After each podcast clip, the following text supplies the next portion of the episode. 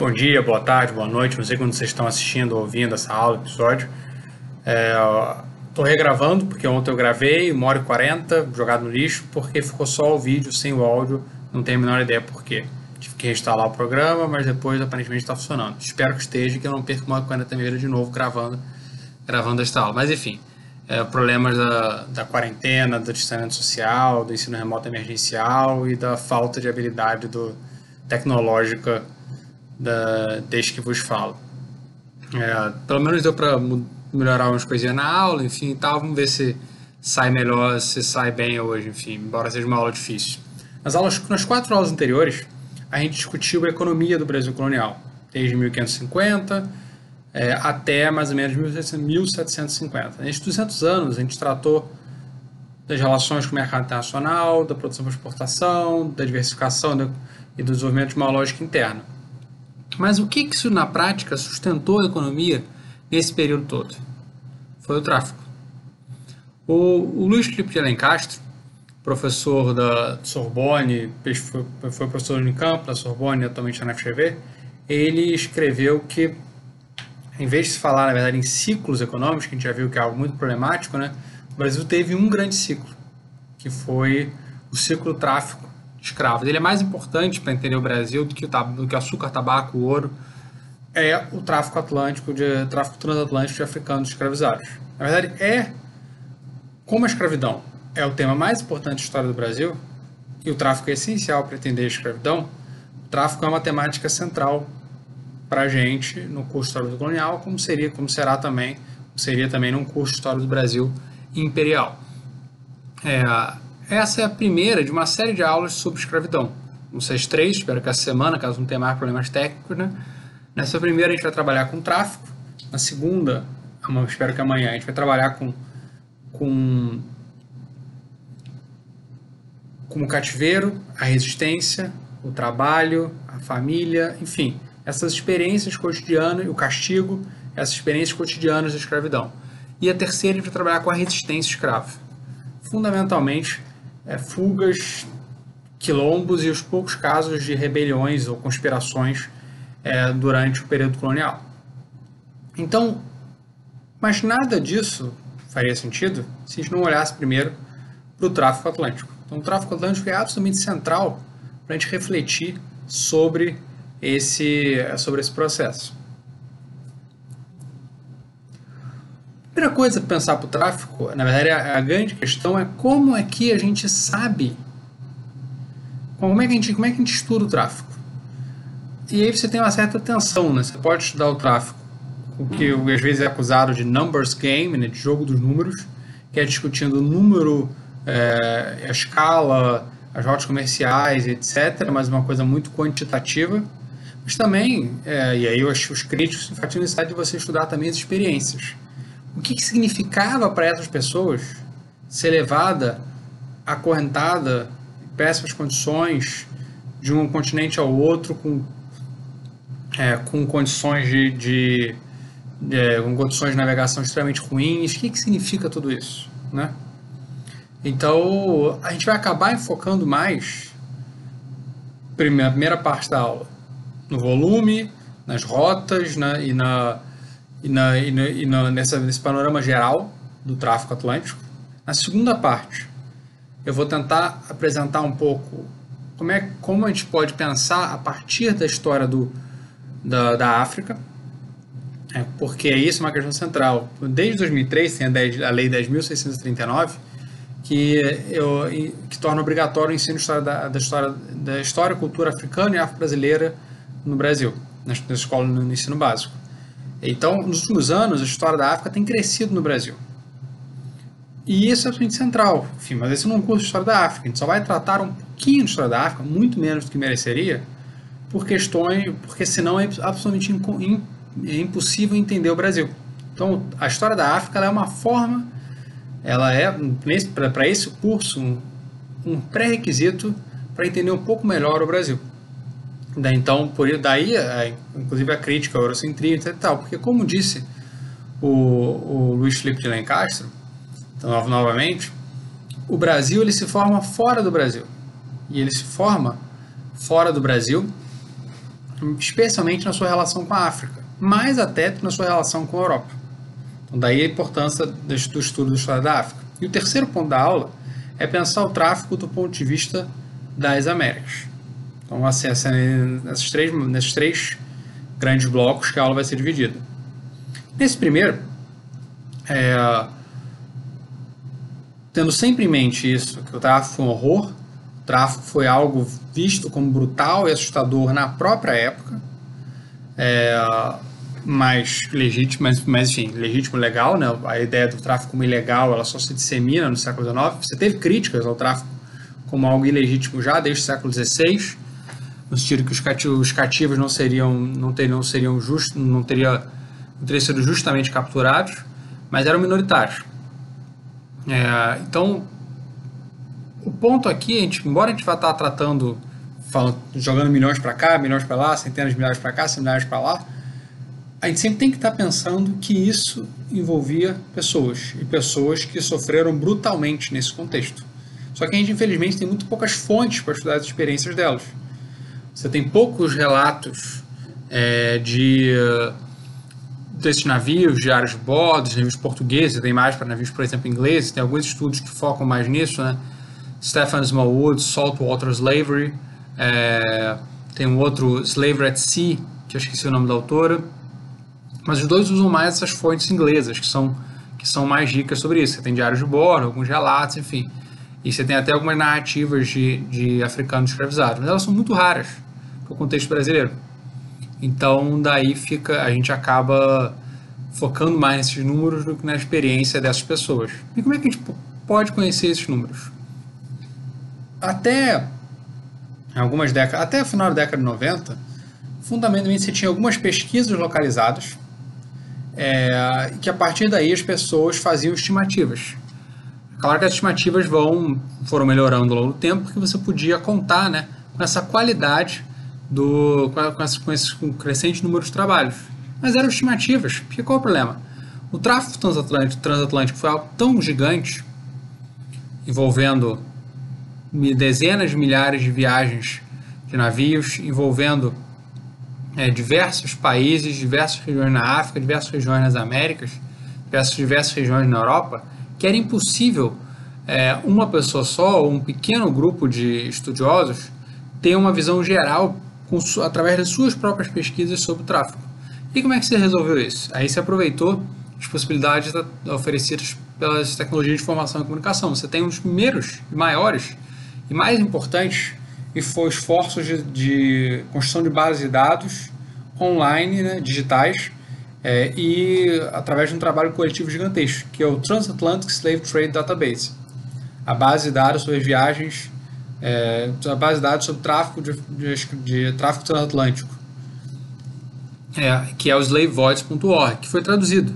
Se vocês forem nesse link, ele está lá, está com alguns probleminhas de tradução, mas está traduzido, você pode usar, você pode usar em português. E o que, como é que se construiu o Slave Voids? Você teve alguns historiadores, principalmente o David Eltz, americano, professor de Emory, aposentado, o David Richardson, é, de, Hull, de University, no, no Grã-Bretanha, no Reino Unido, e o Manolo Florentino, do Rio de Janeiro, da FRJ. Esses três eram pesquisadores da, do tráfico. Então eles vão juntar primeiro os seus dados e, e, vão, e vão pedir, entrar em contato e pagar e conseguir financiamento para pagar, pagar pessoas para fazerem pesquisas, vão orientar alunos, todos eles vão colocando mais e mais dados nessa base de dados. Então é um trabalho coletivo, são na prática dezenas e dezenas de pessoas coletados, coletados de uma infinidade de documentos em dezenas ou tantas dezenas de arquivos e países diferentes. Então é uma coisa magnífica. E aí eles, eles conseguiram, é, graças a esse esforço, né, colocar mais, umas cerca de 36 mil viagens é, nesse, nessa base de dados. A partir desse, de, dessas viagens todas, eles puderam fazer estimativas. É, não, porque nem todas as viagens têm dados completos. Você não tem, você não tem dados para todas as viagens. Então você faz estimativas, considerando estimativas da própria época, considerando os dados demográficos, é, considerando uh, como é que para outras áreas estava o tráfego em cada dado momento, ou saindo de, outros, de outras regiões da África, é, para fazer estimativas que são praticamente universalmente aceitas, embora tenha, possa ter ou outra crítica a um outro é, ponto, de maneira geral, são estimativas universalmente aceitas na, no meio acadêmico nesse momento. É, então, qual o número, o número geral? Foram mais ou menos 12 milhões e meio de africanos embarcados para as Américas entre 1501 e 1866. Início do século XVI, meados do século XIX.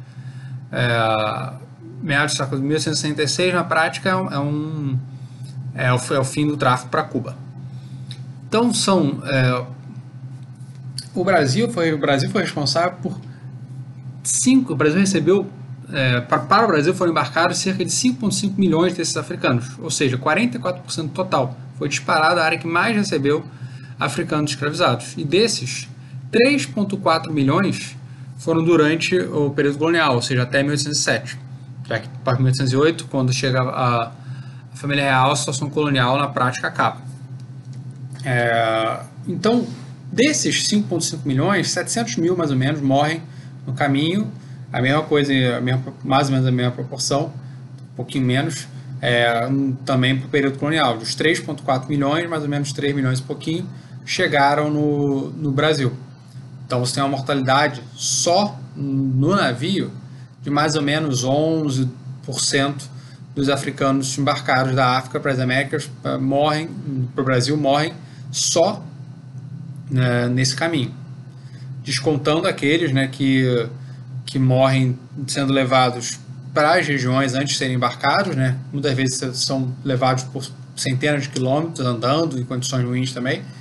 E descontando também aqueles que morrem logo depois de chegar no, no Brasil, porque já chegaram muito debilitados. Mas enfim, o ponto é que é muita gente.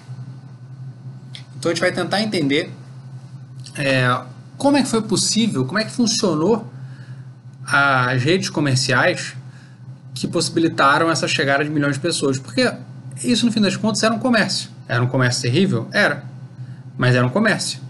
Então, como é que fazia esse comércio funcionar?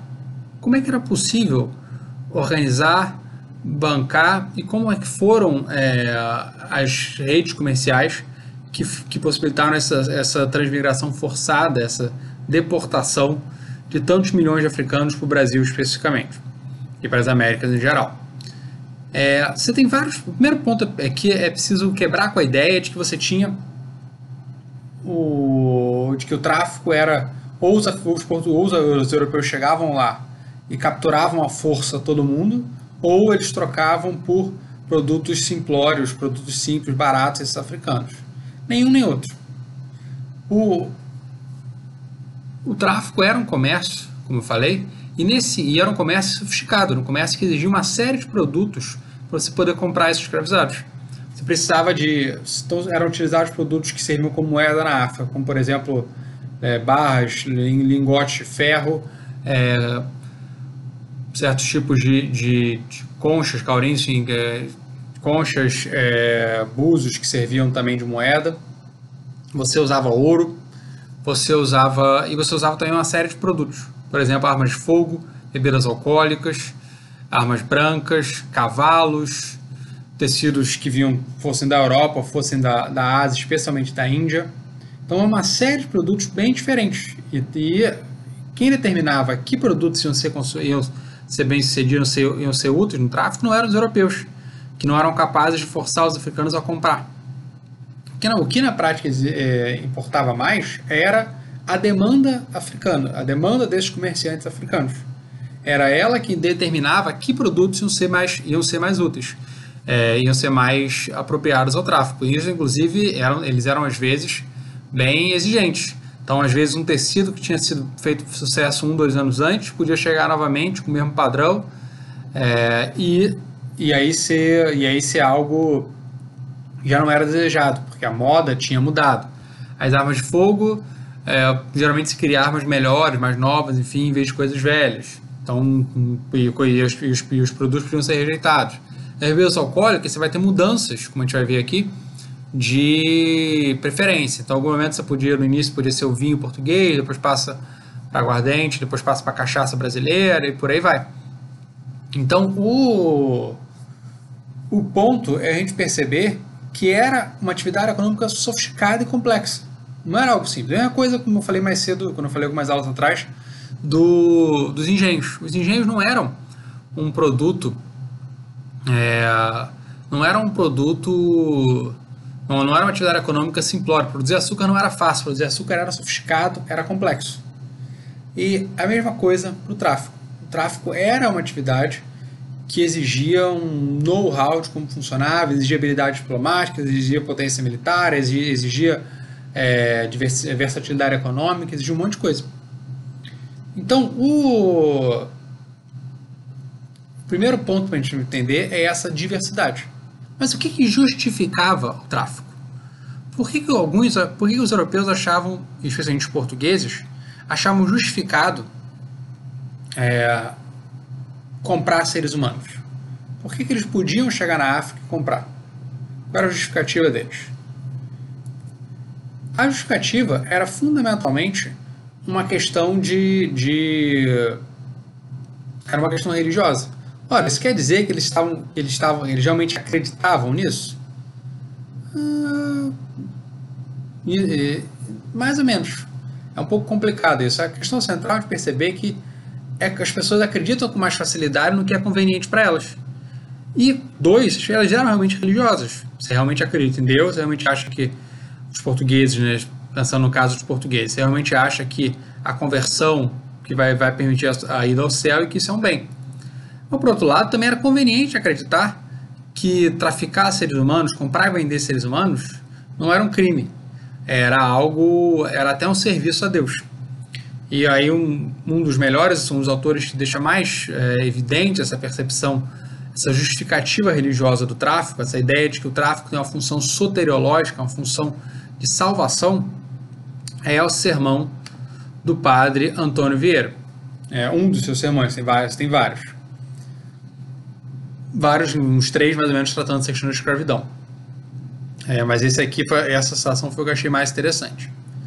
Uma das grandes coisas que se vê hoje no mundo, e nós, pelo costume de cada dia, não admiramos, ou seja, você vê tão naturalmente que nem chama atenção, é a transmigração e transmigração imensa de gentes e nações etíopes, que da África continuamente estão passando a esta América. Entra por esta barra, Porto de Salvador, né, é, um cardume monstruoso de baleias, salvando com tiros e fumos de água as nossas fortalezas, salvando e saudando, né? cada, e cada uma pare um baleato. Entra o Manau de Angola e desova no mesmo dia 500, 600, talvez mil escravos. Os israelitas atravessaram o Mar Vermelho e passaram da África à Ásia, do Egito né, para Israel, fugindo do cativeiro.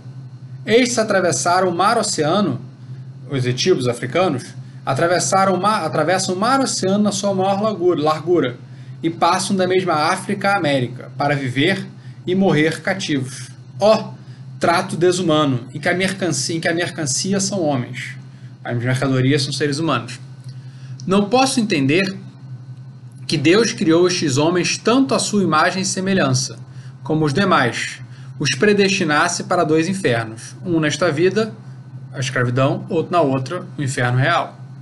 Mas, quando hoje os vejo, os africanos, tão devotos e festivos, diante dos altares da Senhora do Rosário, todos irmãos entre si, como filhos da mesma Senhora, já me persuado sem dúvida que o cativeiro da primeira transmigração é ordenado por sua misericórdia para a liberdade da segunda. Vós sois os irmãos da preparação de Deus e os filhos do fogo de Deus. Filhos do fogo de Deus na transmigração presente do cativeiro, porque o fogo de Deus, deste neste estado, vos imprimiu a marca de cativos, que é uma referência metafórica né, ao fato de que alguns escravos eram marcados né, a ferro, que nem gado, enfim. Posto que esta seja de opressão, também como fogo vos alumiou, iluminou juntamente, porque vos trouxe a luz da fé e conhecimento dos mistérios de Cristo, que são os que professais no rosário mas neste mesmo estado da primeira transmigração, que é do cativeiro temporal, vós estão Deus e sua Santíssima Mãe dispondo e preparando para a segunda transmigração, que é a da liberdade eterna. Então, ele tem, ele tem um outro também, esse, esse sermão do final da vida dele, os últimos 20 anos do século XVII. Mas ele tem outro, que é o primeiro sermão publicado dele, de 1633, em que ele fala: Olha, como vocês são bem-aventurados, como vocês são bem-aventurados de terem sido traficados, porque os seus pais foram, vão para o inferno. Seus antepassados vão todos para o inferno e vocês vão para o céu, porque vocês receberam e foram salvos pela água do batismo e pela fé em Deus. É, então, o. E pela Igreja Católica, evidentemente, né? Então, havia uma justificativa, como sempre há, né? Sempre justifica, todo mundo sempre justifica para si mesmo o que está fazendo. Né? Ninguém é o vilão da sua própria história, né? Então, vai, essa vai ser uma maneira de justificar, vai ter outros, vou falar daqui a pouco, é, a, a escravidão. Mas qual foi o ritmo, né? O, o Vieira escreveu isso no final do século XVII. Mas a escravidão não foi igual, o tráfico de africanos escravizados não foi igual entre 1550, quando começa, e no seu fim em 1850, quando você tem o, o fim efetivo do tráfico atlântico de africanos escravizados. O tráfico vai mudar muito nesse período. E é isso que eu, que eu quero apresentar brevemente para vocês aqui. Então, qual é a primeira fase do, do, do tráfico atlântico? Primeira, nessa primeira fase, de 1550 a 1110, o tráfico, ele fundamentalmente, é, o tráfico para o Brasil, ele é secundário. Porque qual é o mais importante? O mais importante, o mais importante mercado para os africanos escravizados é a América Espanhola. Por que a América Espanhola? Porque a América Espanhola tinha uma, um número muito maior de, de europeus, espanhóis, do que o Brasil tinha de português nesse momento. É, porque havia, porque, porque havia, estava em processo, em curso nesse momento, uma, uma catástrofe demográfica indígena, como aconteceu, como aconteceria no Brasil também nesse momento, é, e porque eles tinham dinheiro para comprar, especialmente graças aos metais preciosos extraídos do Peru, né, da, dos Andes, do do Peru e do México, e por, causa, e por toda a economia né, que vai se desenvolver para abastecer esse mercado interno em ascensão na, na América Espanhola.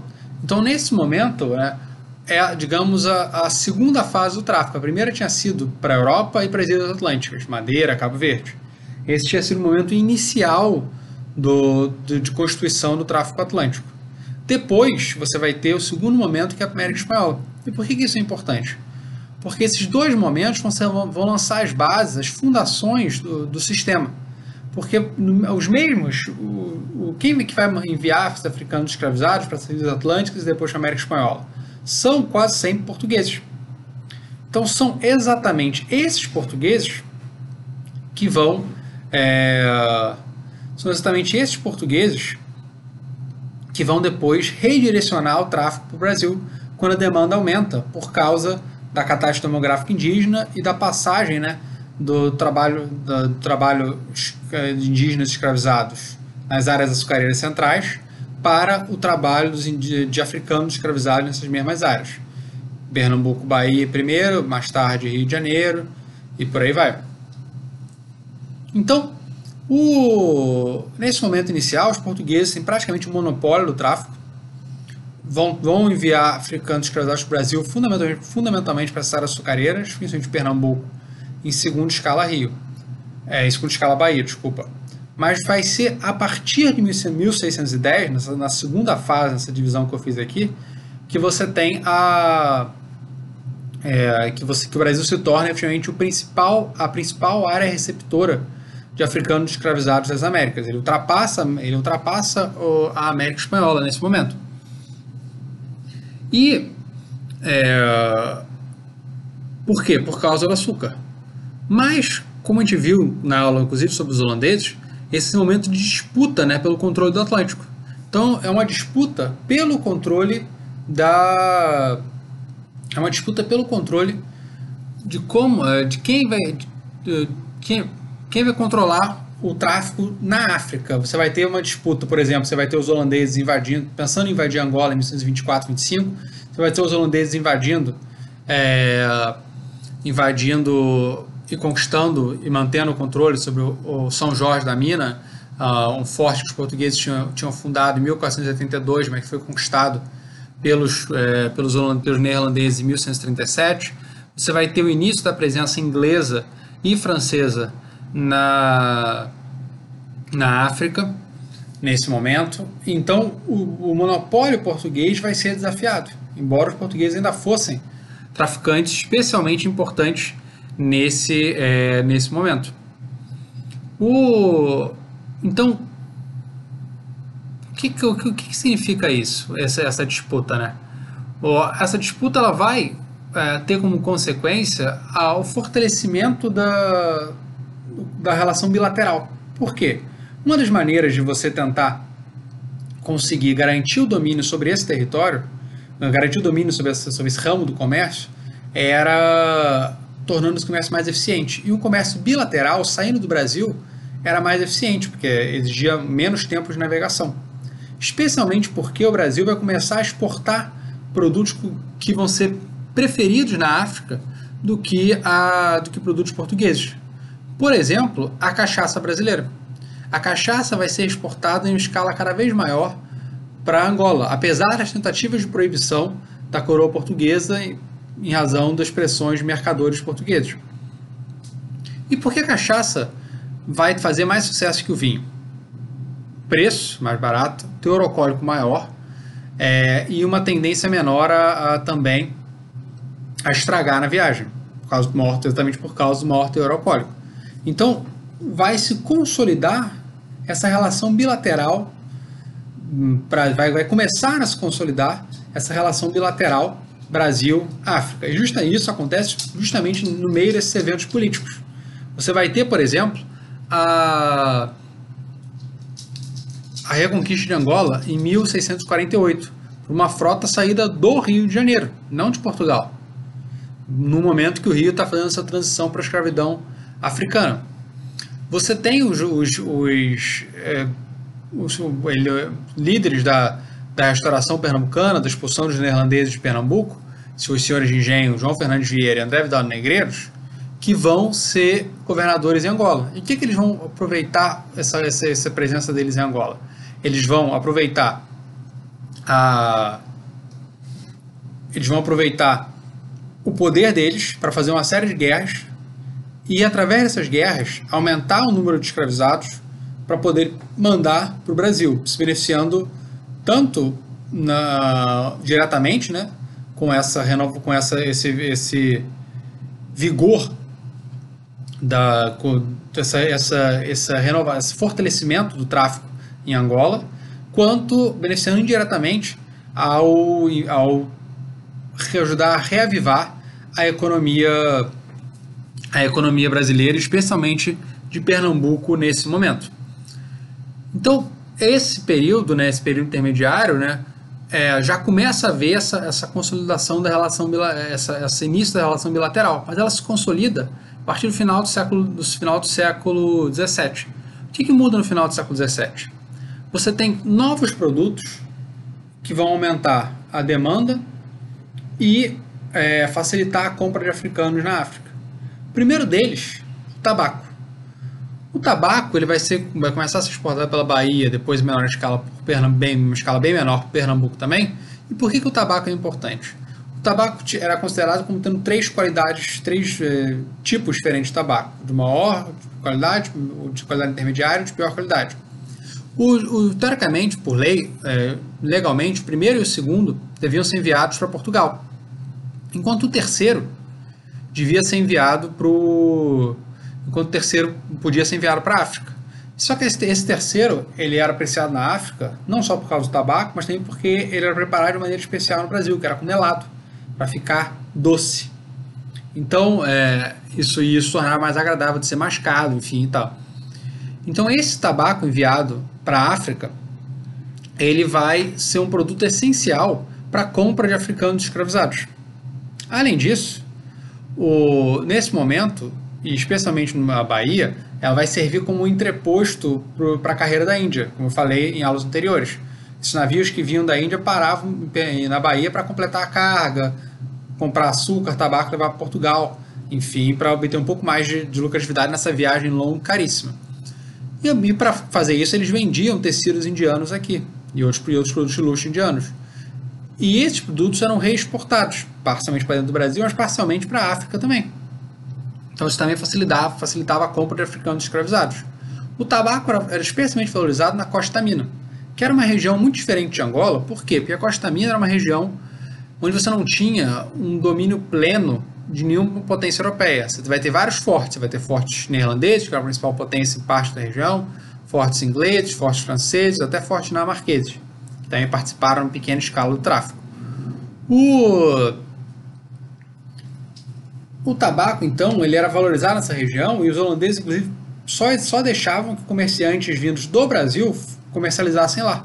Por quê? Porque eles iam exigir 10% da carga de tabaco para que eles mesmos pudessem comprar africanos escravizados com isso. Como os navios de Portugal não vinham com tabaco, não deixavam que se comercializasse lá. Isso, inclusive, foi tema de disputas diplomáticas, enfim, é uma coisa que até vou ver se ano que vem consigo é, dar uma olhada na documentação sobre isso, enfim, é um tema interessante. É, mas mais indica essa importância do tabaco brasileiro no tráfico de africanos escravizados. Ainda mais importante foi o ouro. Por que o ouro? Porque o ouro vai ampliar, como a gente viu na aula passada, a população é, e a demanda por trabalhadores. Que o ouro também vai servir como moeda para comprar africanos escravizados, para comercializar no litoral da África, fosse com potentados, reis, governantes, comerciantes africanos, fosse com europeus também, que desejavam muito esse ouro, como a gente viu no, no, no texto do Leonardo Marques e como a gente vai ver na live dele, né, na quarta-feira, dia 2 de, dia 2 de dezembro, às 5 horas da tarde, que depois ficar gravado. Né? Se vocês estiverem vendo isso depois da live acabou, imagino que ela vai estar gravada, disponível para vocês. É, então, então, o século XVIII conhece um aumento muito significativo do tráfico de africanos escravizados no Brasil. A cachaça, especialmente para Angola, o tabaco, especialmente para Costa Mina, o ouro, talvez mais para Costa Mina, mas também para Angola, é, como vocês viram, inclusive nos textos do Jucá e do, e do Leonardo, e do Leonardo Marques, vão é, financiar essa relação com, com a África. E aí vai ser uma relação cada praticamente totalmente bilateral. Isso é uma excepcionalidade. É, a gente vai ver, vai repetir algumas vezes ao longo da aula.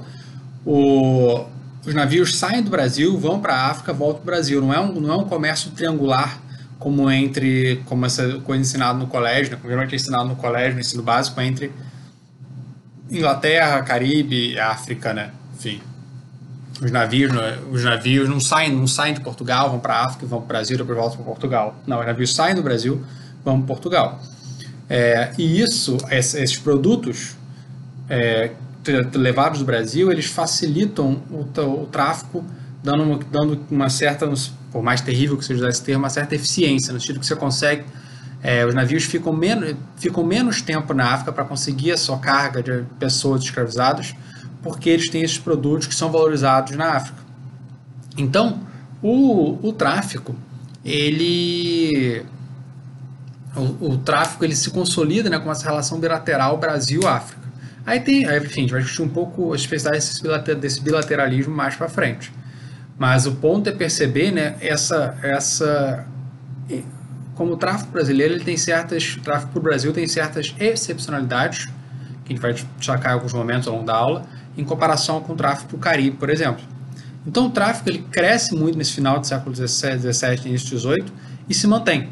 Ele de maneira geral não cai significativamente depois disso. É, e ele vai conhecer um novo crescimento, mesmo, enfim, ele não cai mesmo depois que você tem uma, uma diminuição do, do ouro, uma diminuição da, da produção de ouro. Ele continua se mantendo. É, ele, você no máximo, claro que essa manutenção com população é muito maior, há uma certa diminuição comparativa, né?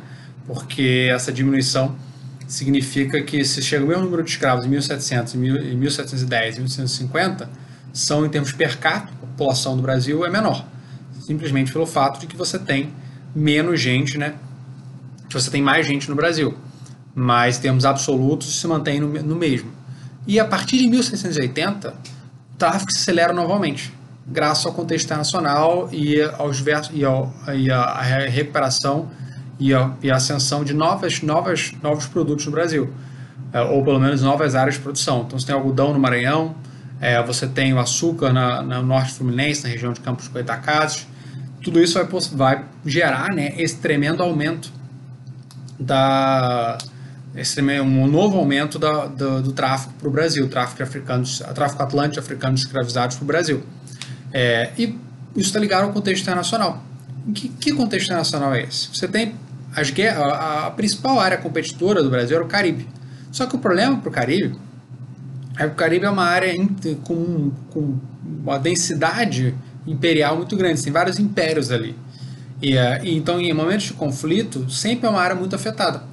Então, você teve no final do século XVIII, primeiro, a guerra de dependência dos Estados Unidos, das três colônias, vão se tornar os Estados Unidos, que isso vai é, prejudicar a produção, a produção no Caribe. Então, o Caribe era uma região exportadora de algodão.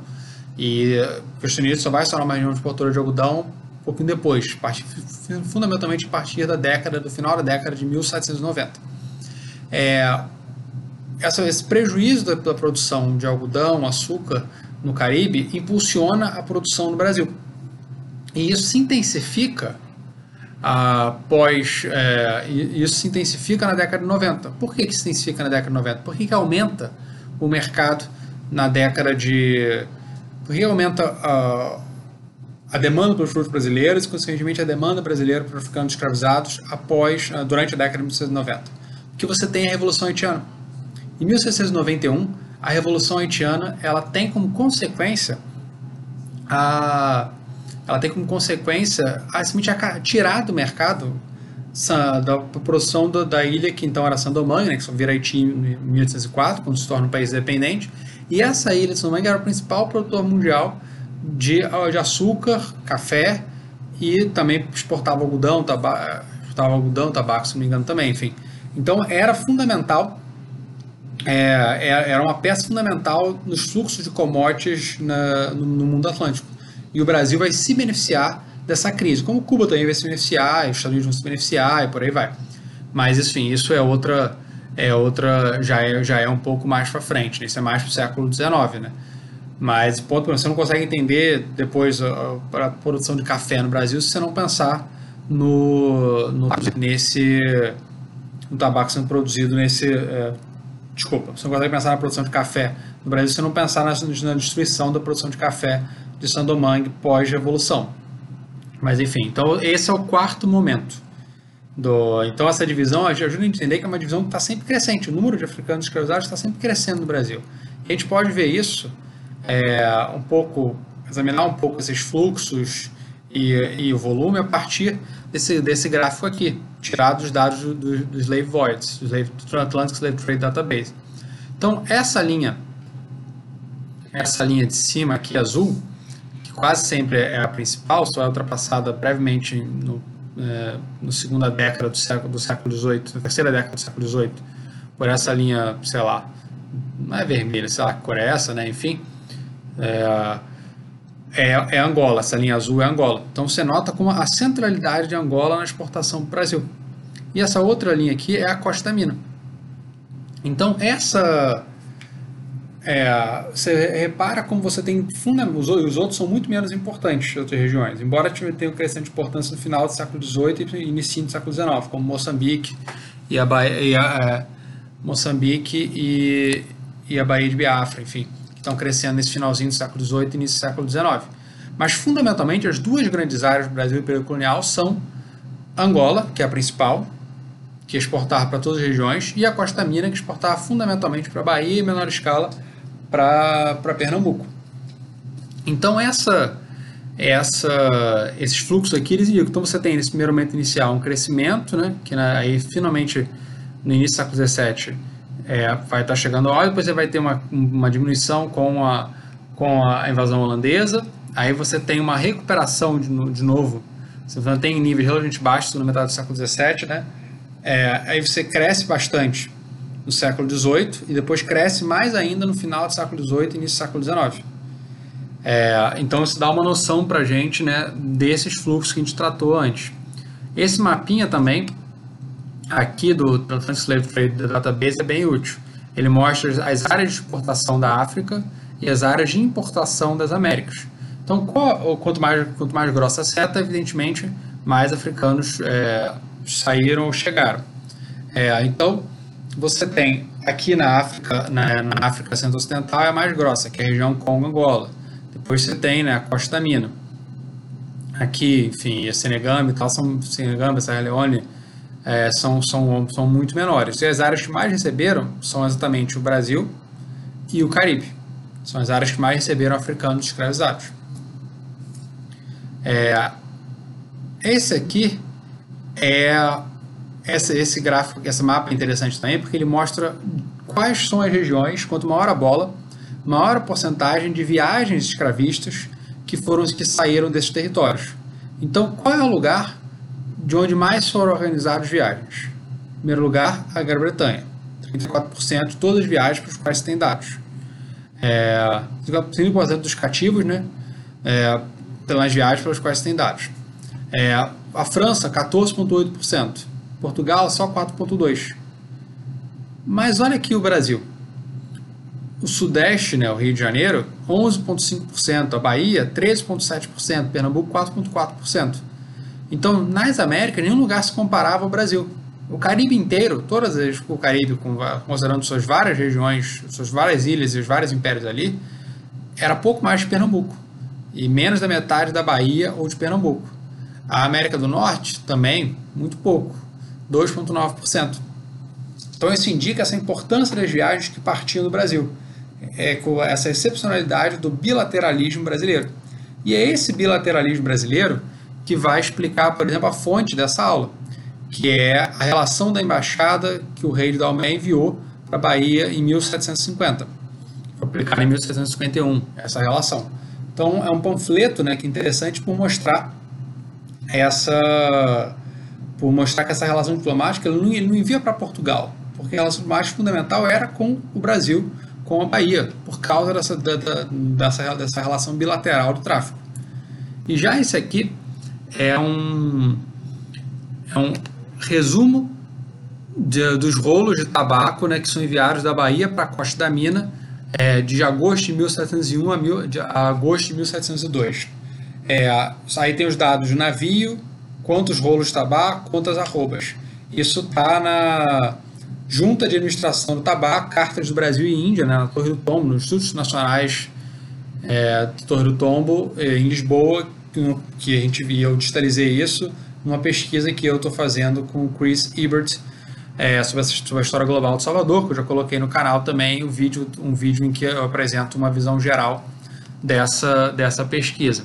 E esse tabaco está indo para a Costa Mina legalmente, tabaco supostamente terceira qualidade, embora pudesse ter tabaco de melhor qualidade escondido aí no meio, é, para comprar africanos escravizados. Era isso que esses caras estavam indo lá. Porque isso é interessante também, enfim, ia falar isso mais cedo, mas acabei esquecendo. Ah, o, o tráfico, a comércio com a África, os portugueses é, eles no início eles não comercializavam só africanos, sempre tinha a, a própria construção do Forte na Costa da Mina tinha busca por ouro. E você, você vai comercializar marfim, é, pimenta, malagueta e alguns outros produtos também. E os europeus, os outros europeus, talvez até o início do século XVII, a presença deles na África também fosse buscando outros produtos. Mas, só, mas a partir de meados do século XVII, né, cada vez mais com a, com a ascensão das, das da, das plantations nas Américas vão procurar africanos escravizados. E aí que produtos como o tabaco e depois o ouro vão, vão ter uma vão dar uma vantagem comparativa para os, é, os, os navios vindos do Brasil nessa disputa, né, pelos africanos escravizados com outras potências, é, com, outros, com, com outros navios de outros, de outros impérios. Então, esse primeiro eu mostrei tabaco e agora uma carta sobre o ouro, do governador de Pernambuco. Não duvido eu que algum ouro irá para a África sem embargo de ser proibido, o que não se pode evitar. Nem eu avalio a proibição conveniente ao serviço de Vossa Majestade. Antes, muito prejudicial o não ir ouro, porque os navios vão sobrecarregados com tabacos e saem alguns incapazes de navegarem, levando água no convés. Mas esta tal carga para os navios, mas esta tal carga não basta para os navios trazerem os escravos sua lotação. O que ele está dizendo aqui? Você precisa levar ouro, porque ouro tem muito valor por volume. Então o ouro ajuda a complementar o tabaco para você poder comprar. Então, senão você tem que levar tabaco demais, o navio fica superlotado, é, parece até que vai naufragar, né, levando água pelo convés, Então, é, e, e, se, e, se não, e se ele não fosse, e mesmo que ele faça pelo talho, ele não consegue comprar as centenas de africanos que ele precisa para completar a sua carga. Então você precisa combinar o ouro com o tabaco, dois produtos do Brasil, não produtos que pudessem ser mandados de Portugal. Quer dizer, até poderiam, mas enfim, seria uma viagem a mais. Então isso dá uma vantagem né, para essa produção. O ouro que está sendo levado né, de Minas para Pernambuco, provavelmente em trocas de produtos que Pernambuco está exportando para Minas. Lembrando que esse é um contexto de integração das várias capitanias da América Portuguesa, como a gente falou na, na, na aula passada. Mas como é que a gente pode pensar? É, a gente está falando bem, a gente está falando dessa relação. Mas e a África? Como é que a gente pode entender o, entender o tráfico sem entender a África? E a resposta é simples: não podemos. Então a gente tem que examinar a, a história da África. Só que o problema é que o eurocentrismo e o racismo fizeram que por muito tempo se desse pouca importância à história da África. Se via até a África como um continente sem história. Uma espécie, uma visão de uma região primitiva, enfim, uma visão profundamente preconceituosa. Isso só começa a mudar, é, provavelmente, a partir da segunda metade do século XX, com os processos de descolonização no pós-Segunda Guerra Mundial. Porque esses processos de descolonização mostraram que os africanos tinham uma, tinham uma história e eram agentes dessa sua história. Consequentemente, sendo agentes dessa sua história, se eles eram no presente, que não poderiam ser do passado também? E os próprios africanos, dos países independentes, começaram a tentar construir uma historiografia africanista, começaram a pensar sua própria história, e isso foi essencial para influenciar historiadores de outras regiões a levar a sério a história africana. Então, nas últimas quatro décadas, você teve um avanço muito grande da história, da história africana, embora provavelmente ainda seja necessário, né? Embora ainda seja necessário avançar muito mais e o Brasil, o Brasil ainda, embora seja uma área muito rica, né, de de para o estudo de história da África, uma área que tem bastante gente estudando a África também, tem que tem o um problema de que boa parte da produção não é feita aqui. E a historiografia brasileira aqui nem sempre tem acesso por questões linguísticas por aí vai. Então a historiografia africana a historiografia africanista né, tem muito a crescer e o Brasil tem que também lutar para acompanhá-la e manter o seu papel de, de ponta né, na produção de história da África que o Brasil tem é, então o Primeira questão para estudar a história da África é por que a escravidão africana. O primeiro ponto para explicar o porquê da escravidão africana é a oferta. A escravidão ela já era muito importante na, na África anteriormente. A escravidão ela, ela era importante na África por quê? Ela era importante na África porque a escravidão era a principal forma de propriedade sobre os fatores de produção. Porque quais são os principais fatores de produção numa sociedade agrária? São a terra e são o trabalho. É, se a terra era, como era na África, comunal, como é que você pode é, instituir e reiterar a desigualdade social? É através, é através da propriedade dos seres humanos, da propriedade do trabalho dos trabalhadores. Então, o, a, a, a, havia já uma escravidão, escravidões amplamente disseminadas na África, escravidões porque elas tinham diferença entre si, como for falar daqui a pouquinho, e já havia também o comércio em larga escala de, de pessoas escravizadas dentro da própria África. É, porque desde pelo menos o século VII você tinha, você tinha o comércio, o tráfico, o tráfico transsaariano, em que africanos da África, em que pessoas da África subsaariana eram traficadas para o norte da África, para o Oriente Médio, né, regiões muçulmanas, é, então em uma escala razoável, milhões de pessoas provavelmente ao longo de mil anos, mas é, o tráfico, inclusive o tráfico transsaariano, em alguma escala, continua até o início do século XX, é, mas números menores do que vai vir a ser o tráfico atlântico. Tem estimativas que botam em 4 mil, 4 milhões, enfim e tal, mas é, tipo, é muito difícil estimar por causa da falta de, da falta de documentos. É, então, a, a escravidão ela existia na África e o, e o, e o comércio de longa, de longa distância desses africanos também existia já na África. O problema, que sempre que eu lidava com na época da aula no ensino básico, é que estudantes perguntam, ora, mas, como, mas por que, que os africanos vendiam uns aos outros? E aí o ponto que o estudante tem que perceber, constando aulas no colégio, é que essa visão africana, essa visão é um pouco eurocêntrica e até racista. A ideia de que africano é tudo igual. Mas não, os africanos tinham profundas desigualdades, desigualdades entre si, diferenças entre si, tinham línguas diferentes, religiões diferentes, às vezes você podia é, o Toby Green, por exemplo, ele comenta que um historiador em britânico tem um livro chamado The Rise of the Transatlantic Slave Trade, 1300-1589. É, ele tem um livro que ele, nesse livro ele comenta que você podia ter maiores semelhanças entre, sei lá, os Wolof da Senegâmbia, que eram muçulmanos, é, e os portugueses, que eram, uma, que eram cristãos, uma religião abrâmica, que conheciam a presença muçulmana e que tinham, tinham uma, uma relação milenar com os muçulmanos também, uma relação secular com os miscelanos, com os muçulmanos também, do que os Wolof podiam ter com africanos é, de forma religiosa tradicionais é, uh, não abrâmicas do, que estavam relativamente próximas deles, mas de línguas e etnias diferentes.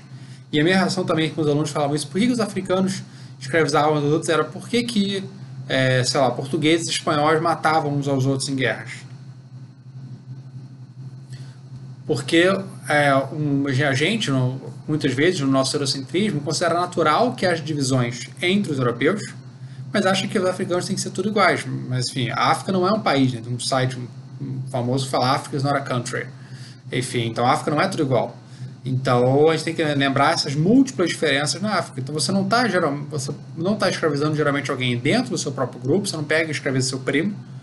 É, e quando escreve dentro, alguém dentro do seu próprio grupo é alguém que cometeu penas que são consideradas é, cometeu crimes que são considerados graves e passíveis de escravização, como feitiçaria, por exemplo. E os africanos estarem escravizando pessoas acusadas de feitiçaria também talvez soe menos absurdo se a gente lembrar que na mesma época os europeus estão matando dezenas de milhares de pessoas, talvez 20 mil pessoas, 40 mil pessoas, acusadas de feitiçaria também. É, no, na mesma época, no século XVI e XVII, na Europa. Então, a gente tem que ter um esforço, não está dando aula disso, de tentar desnaturalizar essa visão simplista, né? De, e que meio que coloca a culpa nos próprios africanos sem entender como funcionava esse como funcionava essas suas sociedades. É, por que, essa oferta africana era, era boa para os compradores? Porque além de eles poderem, só poderem chegar lá e comprar, ela diminuía a questão moral. Porque qual era o argumento dos compradores? Olha, dos europeus, olha, eu só comprei acabou, não tenho culpa de nada. Não, tenho, não sei se a pessoa foi escravizada legalmente ou não, mas assim, eu comprei, comprei de boa fé, então não tem nada a ver com isso. Então esse era um argumento usado para era um argumento usado para justificar e nem sempre foi aceito por teólogos europeus. Você vai ter uma discussão às vezes, se vocês que isso era legítimo ou não, enfim, mas é algo que não, que não vai ter muito não vai ter muito impacto, né? Enfim, na prática. É, em segundo lugar, o custo é realmente baixo. O escravizado era barato? Não, o escravizado não era barato. Mas mesmo não sendo barato, ele era, ele era lucrativo o suficiente para justificar o preço gasto nele. E uh, mesmo considerando que vários morriam, no, seja no tráfico, seja, seja depois de chegar nas Américas, os que sobreviviam eram lucrativos o suficiente para justificar esse investimento. Então era economicamente compensador no contexto imediato, né? embora a escravidão fosse ter consequências de longo prazo, é, era compensador que a, a escravização, né, a, a, compra e venda desses africanos para os europeus. Em terceiro lugar, o exotismo. A diferença linguística, a diferença é, étnica, a diferença fisionômica né, é, da cor e a diferença religiosa, todas elas tornam mais fácil ver o, ver o africano como outro. Lembrando que você já tem visões negativas né, sobre os, sobre a, os negros, na, tanto entre os cristãos como entre os muçulmanos, desde pelo menos o século X, XI. Você tem o um trabalho, por exemplo, o livro já traduzido, né, do Francis Pittencourt, Racismos, uma história que, que não, Racismos, das Cruzadas do século XX, uma coisa assim, é, publicado pela Companhia das Letras, que, que começa exatamente no, né, no século X, XI e como você tem trabalhos também destacando uh, algumas, algumas discussões muçulmanas, né, que vão ter essa visão é, preconceituosa sobre os negros também no século X e XI. Então, esse, tudo isso facilita você ver o negro como outro e, consequentemente, como inferior. E isso vai justificar mantê-lo como, mantê como escravizado. Mesmo em, na, considerando que as religiões abrâmicas pensavam que todos os homens é, uma, tinham concepção de, é, de todos os homens tinham sido criados é, juntos, né? Todo, todo mundo era descendente de Adão e Eva. Essa era a concepção predominante é, das religiões abrâmicas. E mesmo assim, essa diferença ajudava a justificar a exploração. E o último elemento também era o desenraizamento. Quanto mais longe da sua sociedade original, quanto mais fossem cortados os laços sociais, quanto mais ele passasse, quanto mais brutal fosse o que o, o, o sociólogo jamaicano Orlando Patterson chamou de desenraizamento, quanto mais isso acontecesse, é, mais o, o, o escravizado seria supostamente teria, teria sua dominação facilitada. Isso aconteceu na própria África. Você podia deslocar, né? uma pessoa podia ser escravizada, capturada numa guerra, escravizada e vendida para lugares mais distantes dentro da própria África para dificultar a rebelião dela. E esse desraizamento, claro, era muito mais intenso, a morte social muito mais intensa com essa passagem né, da, da África para a América. Uma passagem muito mais traumática, muito mais violenta do que, do que dentro da própria África. Não que não fosse violenta dentro da própria África também, né? Mas ah, era, um, era, digamos, era um território um pouco mais familiar, provavelmente, para os africanos, do que esse envio para as Américas. Então, tudo isso ajuda a entender por que, que os europeus vão mergulhar com gosto na, no, no tráfico atlântico de escravizados, apesar de, to, de vários deles terem, nos primeiros, nos primeiros momentos, emitido algum, uma, uma certa é, ojeriza, repugnância ao tráfico. Mas isso vai ser vencido pelas necessidades econômicas, né, o que eles, que eles viam como necessidades econômicas muito rapidamente. É, mas o ponto central, então eu falei aqui dessa, dessa disseminação da escravidão na própria África, do comércio na própria África, mas o ponto central é perceber o seguinte, a escravidão na África não era igual à escravidão nas Américas, pelo menos no início. A escravidão na África, ela tendia a ser um mecanismo de longo prazo de incorporação de novas pessoas ao grupo. Então, o, as mulheres podiam se tornar concubinas, esposas, e, é, e, os, e, os, filhos nascidos dessa relação podiam, ao longo prazo, estar, estar razoavelmente inseridos na sociedade, porque eles iam reconstruir os laços sociais.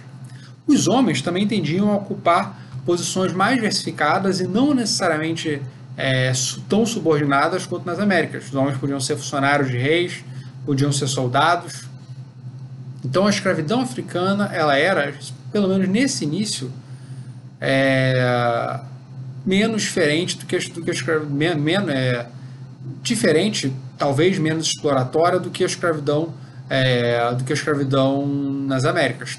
E, a, e, a, e o fato de que, de que, não havia esse exotismo, ou pelo menos era um exotismo muito menor, que o desenraizamento era menor também, talvez facilitasse também esse processo a longo prazo de incorporação. Outro ponto ligado a essa diversidade dos africanos, que eu falei mais cedo, é perceber que, que a relação dos africanos com o tráfico não era, não era muito distinta. Não eram, não eram os mesmos africanos que eram escravizados, escravistas e traficantes. É, e o próprio termo africano, na verdade, era uma imposição europeia. Né? Não, não havia uma identidade pan-africana, como não haveria até o século XX, pelo menos. É, no século XX você começa a construir uma identidade pan-africana. Você tem múltiplas identidades distintas, como na própria Europa você também tem múltiplas identidades distintas também. É, então, ou nas Américas você também tem, ou na Ásia você também tem. Todos esses grupos vão estar entrando em conflito entre si, se matando e às vezes se escravizando também. É, então, alguns grupos eram podiam ser somente escravizados. Você tem grupos no interior que, que vão, só vão participar do tráfico graças por terem sido escravizados por outros grupos. Outros grupos vão, vão, vão, vão capturar, escravizar e vão vender isso para traficantes no litoral, que esse, para potentados no litoral, que esses vão vender para os europeus. E claro que os grupos podem mudar né, de, de situação. É perfeitamente possível que um grupo funcionasse como escravista, mas que depois perdesse um conflito e fosse, e fosse escravizado. É, tem, enfim, tem casos de pessoas que eram consideradas é, um, um, esqueci o nome do fim, acho que foi estudado pelo, pelo Randy Sparks, se não me fala a memória, de um africano, né, que era um, que era um líder militar, que é, negociava com, com, com inglês, e aí foi escravizado e foi mandado para para Carolina do Sul, e lá na Carolina do Sul ele encontra um cara que ele tinha conhecido na África, na época que ele, que ele era, era, era um príncipe tinha e negociava com esse, com esse, com esse cara que antes, antes de ser um senhor de escravo na Coreia do Sul, tinha sido um traficante na África. Então era para gente possível que, que essas posições mudassem também, né? Um grupo podia ser, podia ser escravista, mas depois não podia ser escravizado. Um traficante podia ser escravizado, né? Enfim, um escravizado podia se incorporar na sociedade africana e depois se tornar escravista e traficante, enfim, também. Então, o ponto é perceber essa, esse, esse fluxo né, desse projeto, desse processo. Mas que a escravidão ela existia na África e havia essa participação no tráfico porque era uma forma de reiterar as desigualdades sociais que existiam na própria África, porque a África, a África era, uma, era, era, é, era ocupada por sociedades humanas. E na maioria das sociedades humanas que têm produção de excedentes, são sociedades desiguais também, ou na quase totalidade das sociedades humanas. Então, uma das formas de, de produzir e reproduzir a desigualdade na África era exatamente o tráfico. Então, as elites, os grupos dominantes, vão muitas vezes aderir ao tráfico como uma forma de manter ou reforçar a sua posição social. Então, a África está ligada não só à estrutura econômica né, da África, que, que a, a, escravidão e o tráfico estão ligados não só à estrutura econômica da África, né, que vão ver esse cativo né, como principal forma de propriedade, fator de produção, como eu falei acima, mas vão estar tá ligados também às questões, à, à estrutura política da África. A, a, fragmentação política na África vai produzir guerras. Essas guerras produzem cativos. É, e essas guerras, às vezes, podem ampliar a fragmentação e ampliar as guerras, mas às, às vezes também as guerras fortaleciam estados e impérios africanos, que que para poderem continuar tendo sucesso na guerra, eles querem ter acesso a armas europeias, por exemplo, e eles querem, eles precisam evitar que eles mesmos percam a guerra e sejam escravizados. Então, o, novamente o Toby Green, ele num livro mais recente dele chamado A Fistful of Shells, ele vai defender que você tem um processo mais ou menos similar na, na África e na Europa, processo de constituição estatal de um Estado fiscal militar, no sentido de que um Estado que consegue reunir recursos para fazer a guerra, e tem como fazer a guerra sua principal função. E essa função né, de fazer a guerra, ela acabava tendo, ela acabava tendo, é, ela acabava gerando esse ciclo vicioso, né? Enfim, a guerra era uma forma, fazer a guerra era uma forma de você se fortalecer, fazer a guerra e escravizar era uma forma de você se fortalecer, mas ao mesmo tempo você precisa, você precisa constantemente está fazendo a guerra e escravizando e vendendo, vendendo outras pessoas escravizadas para obter os meios de fazer a guerra e você não mesmo perder a guerra. Então, você era uma, uma espécie de corrida armamentista e, e, um ciclo vicioso que acaba alimentando as guerras, né? Enfim. E aí uma questão é se, a, se essa demanda europeia transforma a escravidão africana. E nesse ponto das guerras, alguns, alguns, autores dizem que sim, outros dizem que não, né? Enfim, geralmente o autor que é mais contrário a essa ideia de, de transformação da escravidão africana pela, pela demanda europeia é o, é o, é o John Thornton. É, e, o, e, o, outro autor clássico mais favorável a essa transformação é o Paul Joy. E eu tento concordar mais com o Paul Joy nesse sentido. De certa maneira, eu gosto mais do trabalho do Thornton, mas Paul Joy é mais convincente. Você tem, claro, muitos outros autores, né? só que só estou pegando dois paradigmas, dois paradigmas clássicos que foram traduzidos e que são referência no, no debate. Então, essa para mim, eu, eu tendo a concordar com o Lovejoy que essa demanda na guerra, é, que essa demanda pro, pro europeia, a presença europeia vai intensificar as guerras, porque os europeus vão trazer, principalmente porque os europeus vão trazer novos meios de fazer a guerra. E esses novos meios de fazer a guerra trazem transformações. Isso às vezes tem um pouco a ver com o fato que o Thornton é alguém que trabalha mais com o século XVI e XVII e o Lovejoy mais com o século XVIII e XIX. E essas transformações são mais evidentes no século XVIII, que com esse grande aumento do tráfico, do que, do que no século do que no século 16 e 17. Então, talvez um pouco essa diferença perspectiva seja a, a, o momento que cada um desses autores esteja, é, esteja enfocando. Então, o... se as guerras. É... Então, assim, quem é que se beneficia desse tráfico? Era um fundamento, não é, não é? O tráfico era provavelmente é, como eu falar daqui a pouquinho, pior para a África como um todo, para essa abstração que é a África. Mas ele, mas ele se reproduzia porque ele era benéfico para elites e para setores governantes e mercantis africanos. Porque os europeus não tinham capacidade de impor o domínio sobre o continente africano. Essa capacidade de imposição ela só vem fundamentalmente no final do século XIX, quando você tem o quinino para combater a malária, quando você tem é, armas de fogo de repetição, metralhadoras, canhões, etc., capazes de, de garantir a conquista militar da África. A África, finalmente conquistada, é um processo que dura é, efetivamente, pô, talvez pouco mais, pouco menos de 100 anos, né? Enfim, a maior parte da África. Segunda metade do século XVII, primeira metade, segunda, metade do século XIX, primeira metade do século XX. E aí, depois do pós-guerra, você tem os processos de colonização, sendo que você tem territórios que jamais foram efetivamente conquistados, como a Etiópia. Embora seja, evidentemente, uma, uma exceção. É, então, essa, o tráfico ele existe porque ele beneficia também, é, ele existe por causa da demanda europeia, mas ele existe também porque os, dessa maneira euro-americana, melhor dizendo, né? mas também porque esse, esses traficantes euro-americanos conseguem encontrar aliados na África de pessoas que vão se, que vão se beneficiar desse comércio, é, como esses potentados e esses comerciantes no litoral. É, mas por que, que foi, né? É, foi provavelmente foi prejudicial para a África, né?